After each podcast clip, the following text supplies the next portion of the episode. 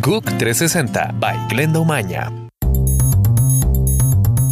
Hola, gracias por estar con nosotros en GUC 360. Soy Glenda Umaña. Les cuento que el Papa Francisco partió esta mañana rumbo a Chile para su vigésimo segundo viaje al extranjero que lo va a llevar después a Perú.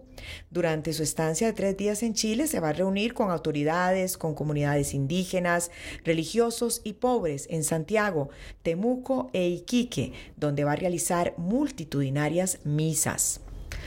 La desaprobación a la gestión del presidente de Perú, Pedro Pablo Kuczynski, subió a 70% en enero, dos puntos más que en diciembre. Estos resultados se desprenden de la encuesta Ipsos en medio de la crisis política que causó su indulto al exmandatario Alberto Fujimori. Guardias penitenciarios bloqueaban este lunes varias prisiones de Francia para exigir mayores medidas de seguridad después de que un detenido yihadista agredió con arma blanca a tres agentes la semana pasada. Los sindicatos denuncian las relajadas condiciones de detención del agresor y reclaman la renuncia del director de la prisión.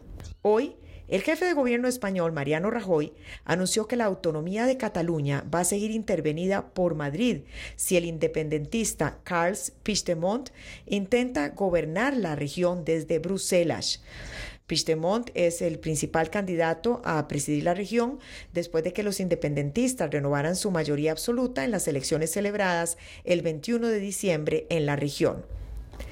Cerca de 1.700 municipios japoneses instalaron modelos personalizados y coloridos de tapas de alcantarilla para embellecer sus espacios públicos e incluso atraer a los turistas.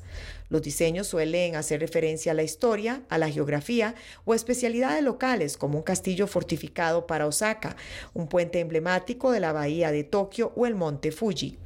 Estas tapas luego se ponen a la venta y pueden costar unos 27 dólares. Soy Glenda Umaña, gracias por estar con nosotros en GUC 360. GUC 360 by Glenda Umaña.